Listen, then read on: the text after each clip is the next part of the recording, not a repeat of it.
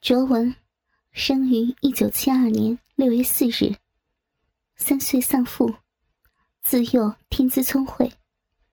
十八岁考入香港大学法律系。一九九五年毕业后，跟随香港著名大律师苏白川学习。五十五岁的苏白川与卓文的母亲一见倾心。卓文虽自小没有父亲。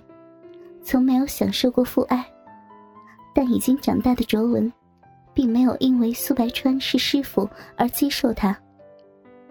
他并不接受母亲与苏白川之间的感情。他认为，母亲有他这个儿子就足够了。但他完全忽略了一个女人对爱情的需要，并不是亲情可以弥补的。最终，母亲在一次逛街时。因为精神恍惚而出车祸去世，丧母之痛使得卓文将一切的罪过都归咎在苏白川的身上，对苏白川恨之入骨，于是离开了师傅。两年后，在一家夜总会认识了孙杰，并在孙杰牵连进一件凶杀案时，帮他打赢了官司。最终，孙杰成为了他的痉挛，而他也借这起凶杀案一举成名，成为香港律政界的一个传奇人物。长久以来，卓文都在寻找与苏白川在法庭对决的机会，而将苏白川打败，则是他最大的心愿。三年来。卓文在苏白川的极力躲避下，从未遇到一个与之对决的机会。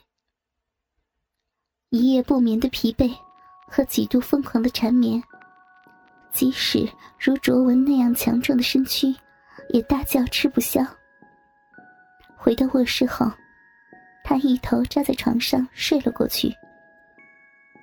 几番云雨，让孙杰娇美的容颜更添几分艳丽。娇美、娇慵无力的神态，让人热血沸腾。她斜身躺在床上，深情的看着正在熟睡的男人那俊朗的面庞，一手在男人的胸膛上轻柔的抚摸着，看着这个让自己神魂颠倒的男人，心中涌现出无限的情意，轻轻。慢慢的移动娇躯，偎依在男人宽阔的怀里。男人身上的独特味道，混合了沐浴液香味的复杂气息，刺激着他的嗅觉，让他心平神宁。不一会儿，就在男人的怀里睡了过去。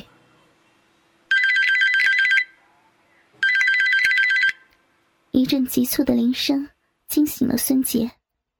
他猛地睁开双眼，先看了看时间，才睡了不到三个小时。边接起电话，边看着身旁的男人，见没有将他惊醒，才松了一口气。慢慢的从他的肢体纠缠中脱出身来，穿上睡衣，边听边走出卧室。听着听着。孙杰修长的眉头皱了起来，神态越来越严肃。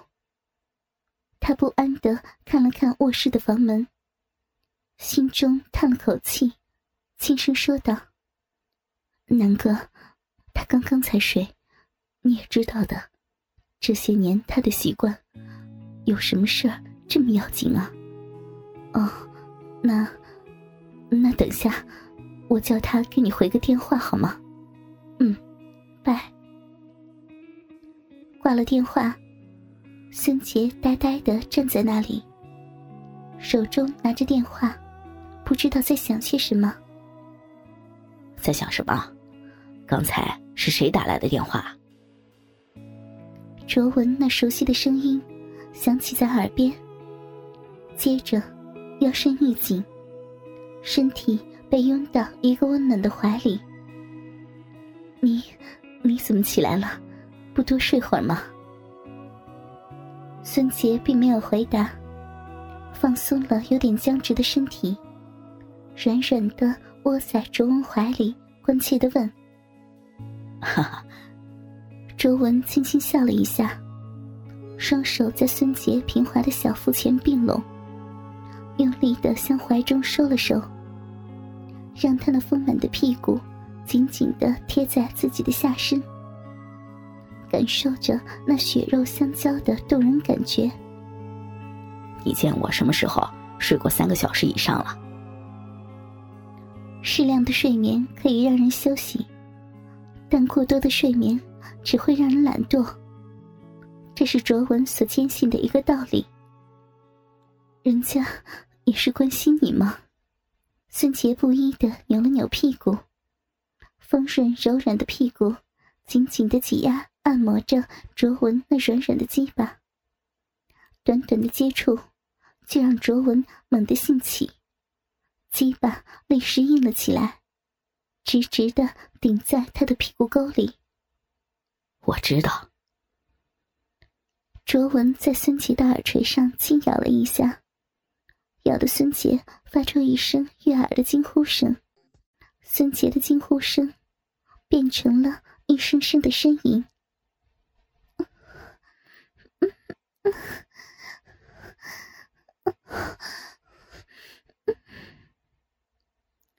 卓文看孙杰那红艳的面庞。